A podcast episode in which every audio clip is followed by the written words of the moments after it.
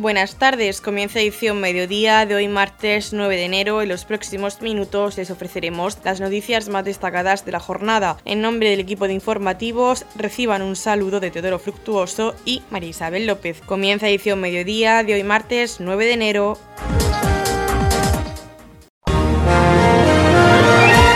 Edición mediodía. Servicios informativos ha tenido lugar la firma del Protocolo General de Actuación UPTA, Unión de Profesionales y Trabajadores Autónomos, Delegación de Murcia, con el Ayuntamiento de Torrepacheco. En la firma han estado presentes el alcalde de Torrepacheco, Pedro Ángel Roca, la concejal de Comercio, Julia Albaladejo, el presidente de UPTA, Eduardo Abad, y Inés Mazuela, responsable de UPTA en Andalucía y Murcia. El alcalde de Torrepacheco, Pedro Ángel Roca, ha comentado que es un convenio entre las dos entidades para poner en contacto y ayudar a los profesionales autónomos del municipio, para que puedan tener una asistencia por parte de la asociación, un convenio beneficioso para profesionales y autónomos del municipio. Firmar el convenio de colaboración entre UPTA, lo que es la Unión de Profesionales y Trabajadores Autónomos, y el Ayuntamiento de Torre Pacheco, un, convenio en el cual, pues entre las dos entidades, para llegar a un acuerdo para poder eh, poner en contacto, ayudar a que los profesionales autónomos del municipio puedan tener una asistencia por parte de la asociación vuestra. Entonces yo creo que es importante daros las gracias ¿no? por venir a, firmar este protocolo y este convenio en el cual pues yo entiendo que es beneficioso para las dos partes, no tanto para los eh, profesionales y autónomos que pueda haber en el municipio de Torre Pacheco como a vuestra agrupación, que bueno, que se va nutriendo de esos profesionales y de esos autónomos, que siempre es bueno que haya una colaboración conjunta de sectores, ¿no? Yo creo que así, así es. Eh, nos encontramos con el presidente de USTA y la delegada, ¿no? Eres de Andalucía, la parte de Andalucía, ¿eh? Eh, que conlleva Murcia también, ¿no? Desde la parte de Andalucía daros la bienvenida aquí a este ayuntamiento, a Torre Pacheco y a su municipio, y bueno, y que siempre tendréis las puertas abiertas para conseguir cosas para nuestros ciudadanos y en definitiva para los profesionales autónomos que puedan ser asociados o no asociados, que podáis darle esa asistencia que necesitan. Eduardo Abad, presidente de UPTA, ha comentado que Torre Pacheco ha crecido en número de autónomos, lo que se traduce a más comercio. Lo que pretenden desde la organización es hacer llegar la información para que haya más emprendedores y para que los autónomos puedan llegar a percibir todas las ayudas que desde la comunidad y el ayuntamiento les ofrecen. Eh, la verdad es que Torre Pacheco es una, es una ciudad que, que demuestra tener una extraordinaria salud desde el punto de vista de la economía. ¿no? Eh, lo decimos además con datos que son, creo que, eh, tremendamente importantes desde el punto de vista eh, numérico, económico y del tejido productivo de la ciudad. Estamos hablando de 2.809 trabajadores y trabajadoras por cuenta propia en la ciudad, que son ni más ni menos que 371 autónomos y autónomas más que hace 10 años. Por lo tanto, Torre Pacheco es una ciudad que ha crecido de forma muy importante en el número de autónomos. Y eso se traslada evidentemente en la economía de la ciudad, se traslada también en que tenemos más comercio, eh, algo eh, que es una isla eh, en el medio de un océano donde prácticamente se pierde comercio en toda la región de Murcia, en todo el Estado español, pues Torre Pacheco gana comerciantes en estos últimos años. Tanto es así que eh, tenemos que decir que no solamente desde el punto de vista del trabajo autónomo es importante el crecimiento, sino que también desde el punto de vista del trabajo por cuenta ajena. No nos olvidemos que en este último año Torre Pacheco ha crecido en 243 trabajadores por cuenta ajena. Es decir, en estos momentos hay 17.245 afiliados a la Seguridad Social que evidentemente sobre una población como la de Torre Pacheco estamos hablando de términos económicos de tremenda eh, relevancia. Y por lo tanto, eh, nosotros que somos una organización eh, desde el punto de vista muy pegada a la calle, muy pegada al territorio, muy pegada al autónomo, ¿no? al final lo que pretendemos es hacer llegar toda la información para que haya más emprendedores, para que los autónomos puedan llegar a, percibir todas aquellas ayudas desde que desde el gobierno de la región, que desde el ayuntamiento, todas las iniciativas que se ponen en marcha en las distintas administraciones, puedan ser solicitadas y puedan mejorar la vida de estos eh, profesionales. Eh, por último, creo que nuestra organización, y así lo hemos demostrado, eh, nuestro espíritu al fin y al cabo es ser un ente colaborativo con las administraciones públicas. Lo que pretendemos es que los ciudadanos, las ciudadanas, los autónomos, las autónomas, pequeñas empresas, puedan tener cada vez mejores competencias para poder mejorar en el ámbito del desarrollo de su eh, profesión, de su actividad.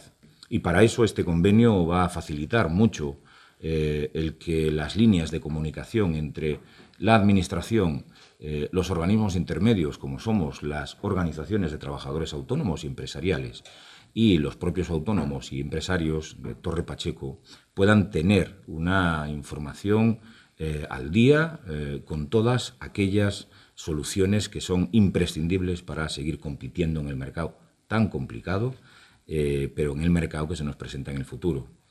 Eh, ya adelantamos que nosotros vamos a hacer una iniciativa en Torre Pacheco especialmente en el que eh, vamos a tratar de traer el kit digital, que es, bueno, al fin y al cabo, un elemento más para la competitividad, a través de traer a nuestros técnicos para que mm, empresa a empresa, eh, autónomo a autónomo, eh, autónoma a autónoma, se puedan informar, podamos asesorar y podamos gestionarle la ayuda del kit digital tan necesaria y que podamos también gestionar las ayudas de la Administración de la región de Murcia, que son tan importantes para que el despegue económico siga siendo un despegue positivo.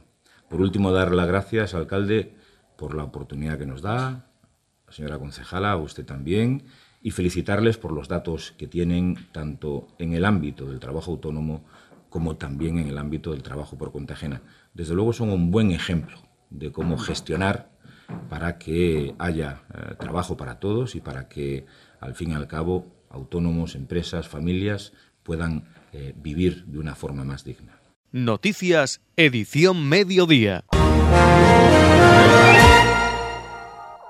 La Concejalía de Política Social y Familias del Ayuntamiento de Torre Pacheco pone en marcha talleres de inteligencia emocional en los que y las adolescentes experimentarán la libertad de representar diferentes personajes y sus emociones. Aprenderán a reconocerlas y a manejarlas a través de diversas técnicas de interpretación. Esta actividad está dirigida a adolescentes de 12 a 16 años que quieran descubrir las posibilidades expresivas del teatro y aprender a conocer y a manejar sus emociones. El taller dará comienzo el próximo lunes 22 de enero hasta el miércoles 27 de marzo y se realizará todos los lunes y miércoles en el Centro de Empoderamiento de Torre Pacheco en horario de 4 a 6 y en el Centro Multiusos de Roldán en horario de 6 y media a 8 y media. Hemos hablado con la psicóloga y especialista en educación emocional Ana Peinado, quien nos ha contado en qué consiste este taller de inteligencia emocional. Bueno, pues empezamos ya dentro de pocas fechas, el 22 de enero, si no me equivoco, y vamos a hacer dos, dos grupos diferentes, uno en el barrio de San Antonio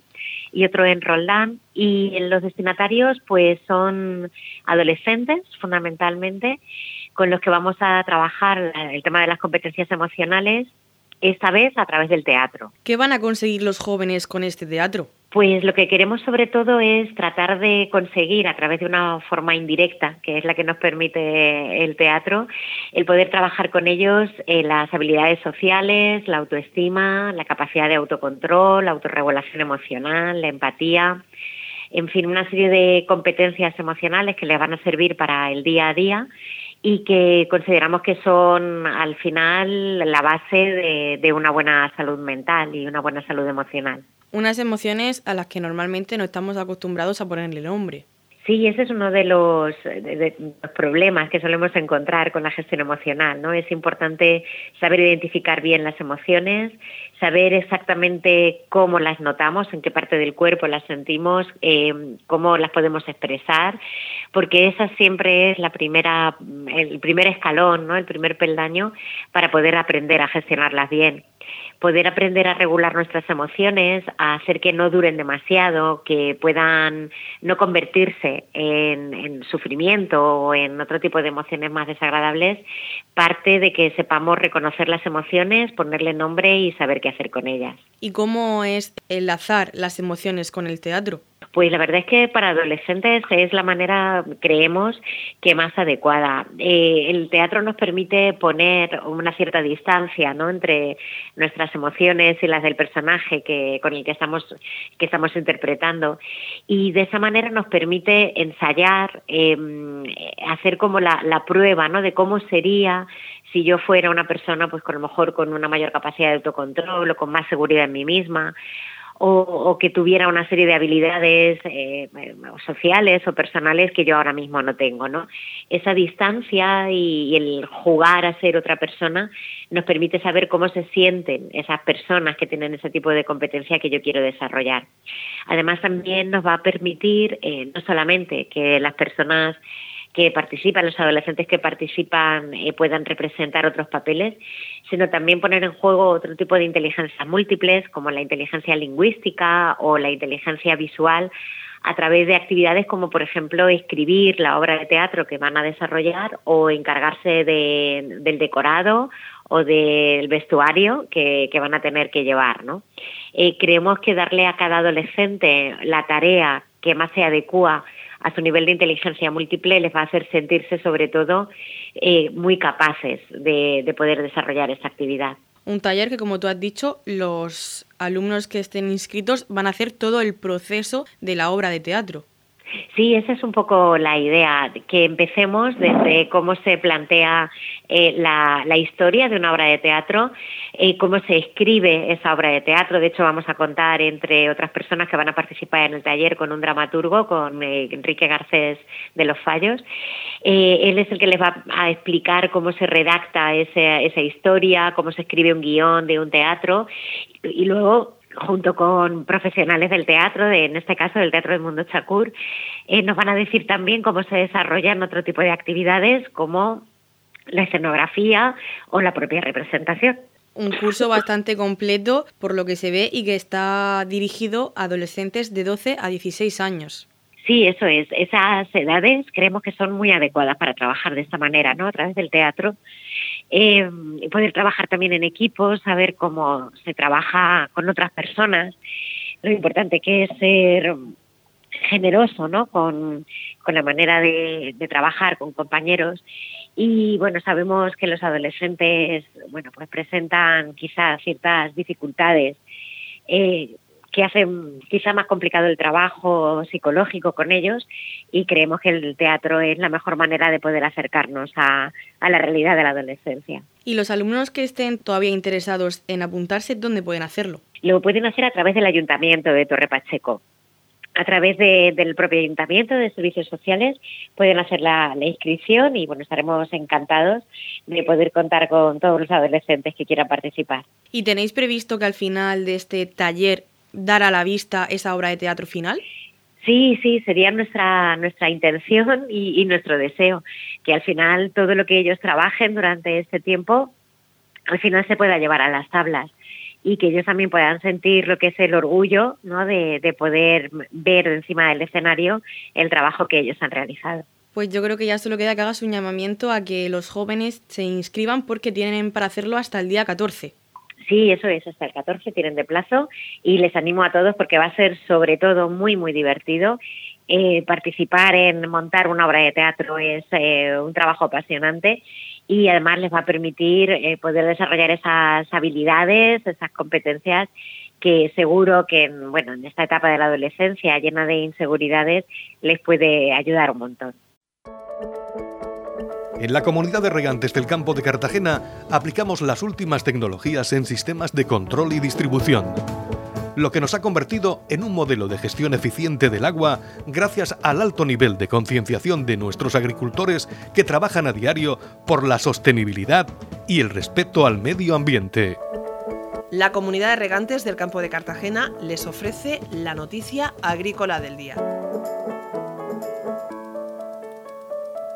Los pagos en ayudas directas de la política agraria común rozan los 25 millones de euros en la región. El Gobierno, a través del Ministerio de Agricultura y del Fondo Español de Garantía Agraria, FEGA, ha coordinado el pago de cerca de 25 millones de euros a la región de Murcia de las ayudas directas de la política agraria común de la campaña 2023. Se trata de los primeros pagos de la nueva política agraria común 2023-2027 que entró en vigor el 1 de enero de 2023 y que deja un total de más de 3.400 175 millones de euros para todas las comunidades autónomas durante la campaña de 2023 hasta el pasado 31 de diciembre y cuyo plazo de pago anticipado se inició el 16 de octubre. El importe global de más de 3.475 millones pagado a 31 de diciembre es similar al efectuado en otras primeras campañas en las que se ha puesto en marcha una nueva política agraria común debido a las especificidades que implican estos años de transición. En el caso concreto de la campaña de la política agraria común 2023 el periodo de presentación de solicitudes comenzó en marzo, un mes después de lo habitual, ya que la normativa exigía realizar la conversión de derechos de pago básico a derechos de ayuda básica a la renta para la sostenibilidad antes de realizar la apertura del plazo de presentación. El plazo inicialmente previsto se amplió en un mes hasta el 30 de junio de 2023 a solicitud de las comunidades autónomas y del sector para facilitar su adaptación a las novedades en la gestión de las solicitudes. Esto ha conllevado también ampliaciones de plazos para la modificación de solicitudes, la presentación de fotografías georreferenciadas y la gestión de incidencias derivadas de los controles por monitorización.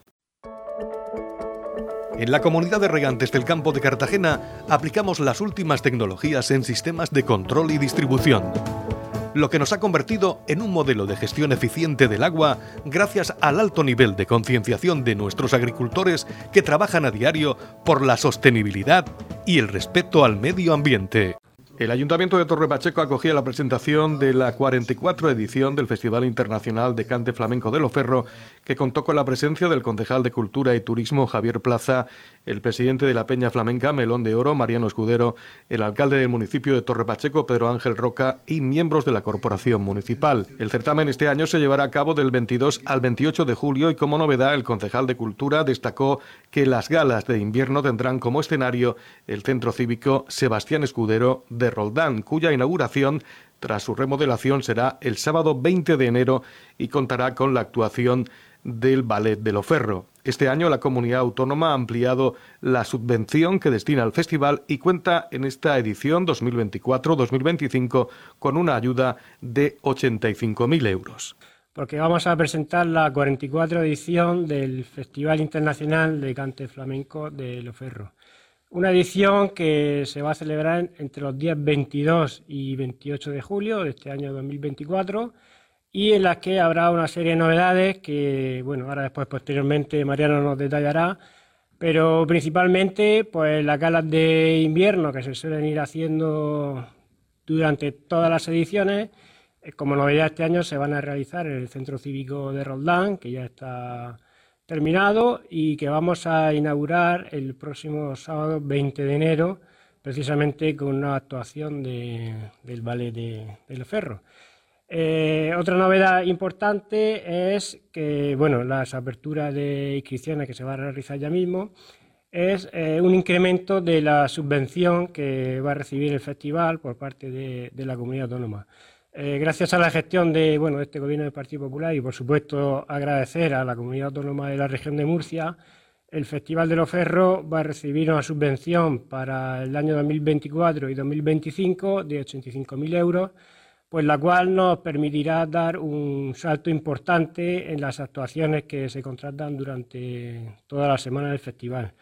Eh, por parte del ayuntamiento, pues nada, eh, desear a todas las personas y todos los cantadores que quieran participar en, en el festival de este año que eh, comiencen ya a realizar sus inscripciones a partir de la, de la, apertura de la misma. El presidente de la Peña Flamenca Melón de Oro, Mariano Escudero, se mostró muy orgulloso de poder estrenar el recién remodelado Centro Cívico de Roldán, que permitirá desarrollar las galas de invierno que este año serán los sábados 10 y 24 de febrero, 9 y 23 de marzo y 13 y 27 de abril, mientras que las eliminatorias previas al concurso se celebrarán los sábados de junio.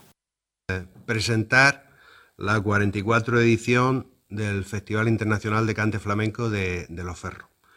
más que para presentar los detalles y los pormenores que los iremos desgranando en próximas fechas y la presentación del cartel que se hará en la Asamblea Regional, como lo venimos haciendo en la Asamblea Regional en Cartagena, como lo venimos haciendo los últimos años, pues es importante enmarcar eh, la fecha y con un, con un acontecimiento importante que es la inauguración del Centro Cultural eh, Sebastián Escudero en, en, Roldán. El Centro Cívico de Roldán, que el Ayuntamiento de Torre Pacheco decidió cambiar o poner el nombre del fundador del festival, en este caso mi padre, Sebastián Escudero.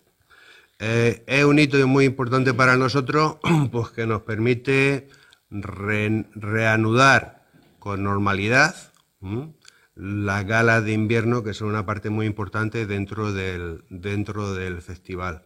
Hemos estado con una remodelación integral del, del espacio y se nos ha quedado un teatro muy chulo, algo pequeño en plaza, pero con, con todos los componentes técnicos que, que nos tendremos que acostumbrar a, a, utilizar.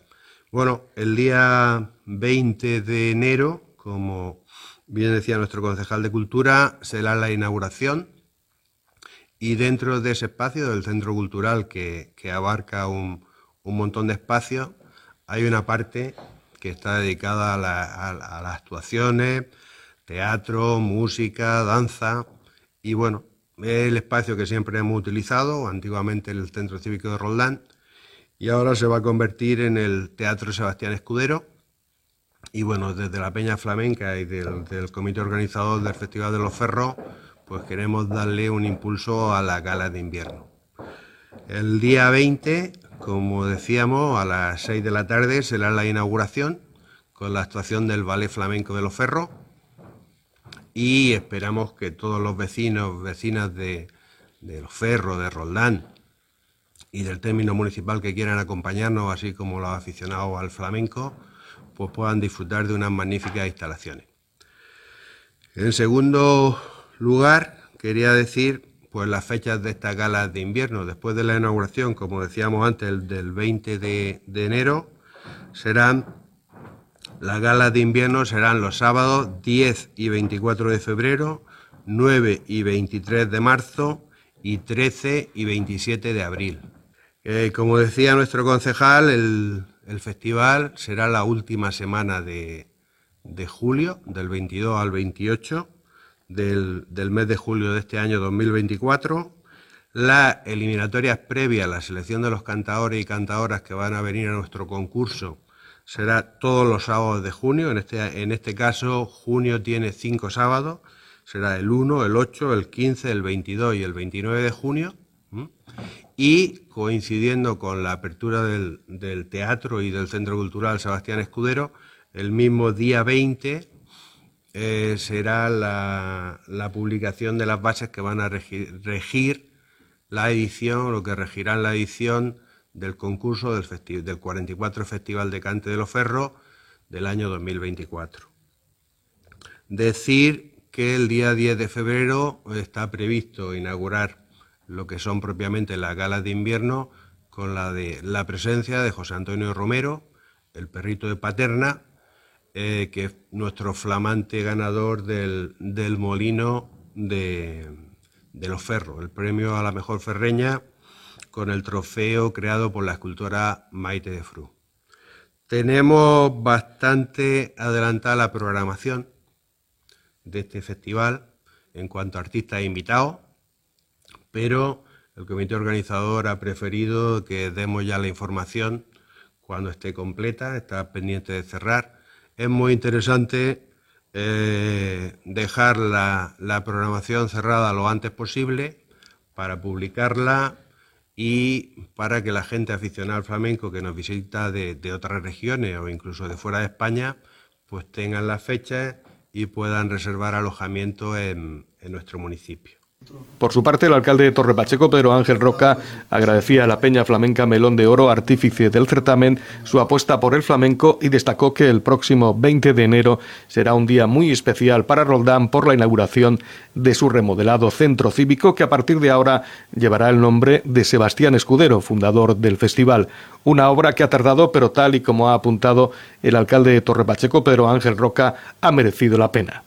Lo primero, agradecer a la Peña Melón de Oro porque el artífice, tu padre, concretamente, Mariano Sebastián, que lleva el Centro Cívico de Rodán, lleva su nombre, ya, lo, está así, ya está puesto el nombre del Teatro Sebastián Escudero. Yo creo que va a ser un día eh, de fiesta en Roldán porque la, inauguración del centro es cierto que es una obra que ha tardado bastante tiempo, pero al final se ha conseguido, yo creo, un edificio muy bien realizado, mm, con un teatro con unas dimensiones, es verdad que nos gustaría, que hubiese gustado que hubiese sido mayor, pero se ha quedado muy bien, creo que es un, escenario que va a cumplir perfectamente las expectativas y creo que como sede de gala de invierno del festival, creo que va a ser un, un lujo, ¿no? Va a ser un lujo.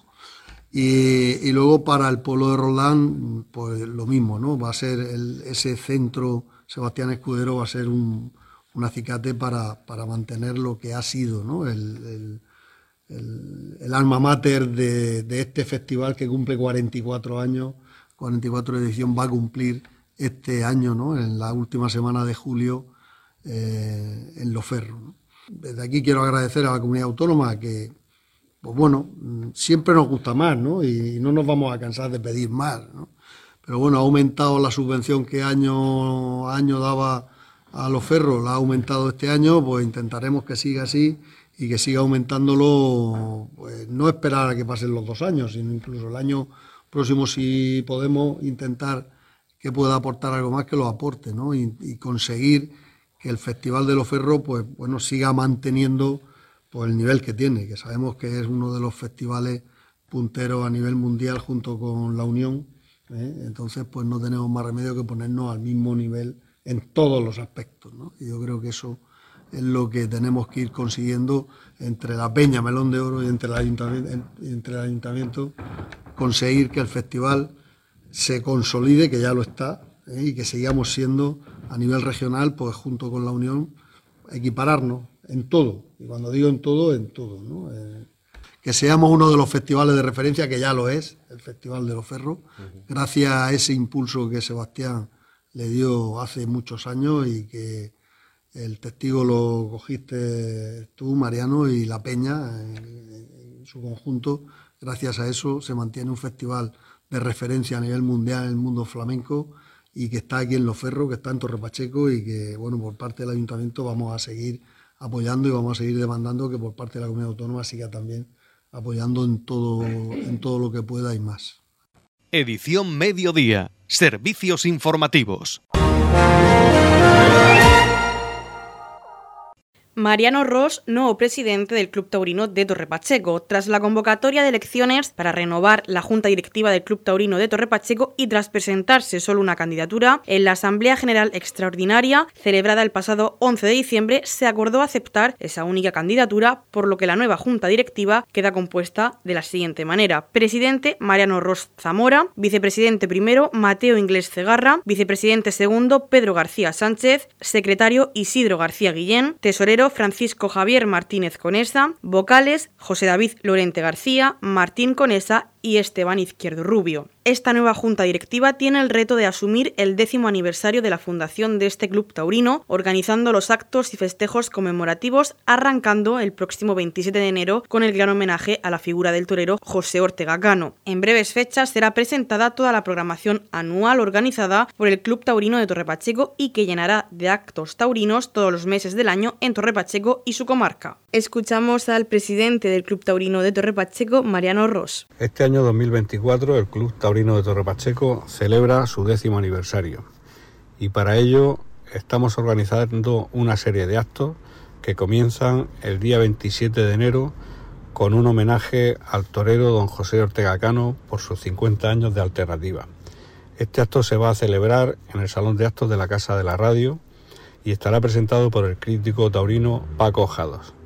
Al día siguiente, día 28 de enero, vamos a celebrar un tentadero benéfico a favor de Prometeo, en el que se va a impartir una clase magistral del maestro Ortega Cano y la participación de nuestro novillero local Víctor Acebo y el novillero de Cáceres Julio Méndez.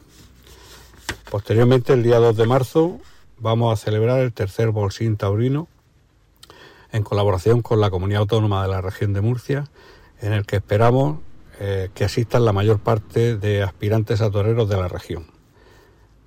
El día 16 o 17 de marzo tenemos previsto organizar un viaje a la Feria de Fallas, con la asistencia por la tarde a una corrida de toros. para el mes de abril, las fechas todavía no están concretas, queremos organizar las segundas jornadas gastronómicas taurinas. En el mes de mayo estamos también barajando la posibilidad de organizar un viaje a la Feria de San Isidro con la asistencia a una corrida de toros y la posibilidad de visitar alguna ganadería de la zona. En el mes de junio posiblemente organicemos las jornadas de convivencia que realizamos todos los años del Club Taurino Torre Pacheco en el que están invitados a asistir tanto los socios como los no socios de nuestro club. Y de momento no tenemos ningún acto más así en, concreto, pero eh, bueno, como siempre, en el mes de octubre el Club Taurino Torre Pacheco organizará y ayudará a eh, la celebración de la corrida de toros o novillada todavía está por definir, que se hará en las fiestas patronales del municipio. En la comunidad de regantes del campo de Cartagena aplicamos los últimos avances en innovación y desarrollo al servicio de una agricultura de regadío eficiente y respetuosa con nuestro entorno. Por la sostenibilidad y el respeto al medio ambiente, Comunidad de Regantes del Campo de Cartagena. La comunidad de regantes del campo de Cartagena les ofrece la información del tiempo. A continuación, conocemos la información meteorológica para hoy martes 9 de enero en la región de Murcia.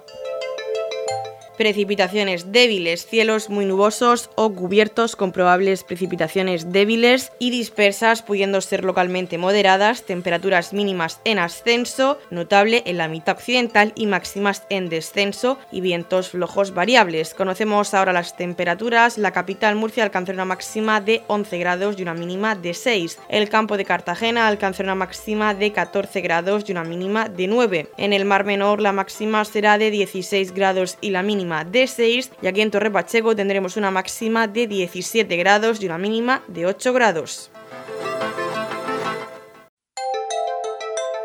En la comunidad de regantes del campo de Cartagena aplicamos los últimos avances en innovación y desarrollo al servicio de una agricultura de regadío eficiente y respetuosa con nuestro entorno. Por la sostenibilidad y el respeto al medio ambiente, Comunidad de Regantes del Campo de Cartagena. Hasta aquí lo más destacado de la información local. Volvemos con más noticias a partir de las 8 y media con edición de tarde. Y recuerden que edición mediodía lo pueden volver a escuchar en los podcasts de esta emisora que los pueden encontrar en el Facebook de Radio Torre Pacheco y también a través de nuestra web radiotorrepacheco.es donde encontrarán información actualizada. Les deseamos que pasen muy buena tarde de martes.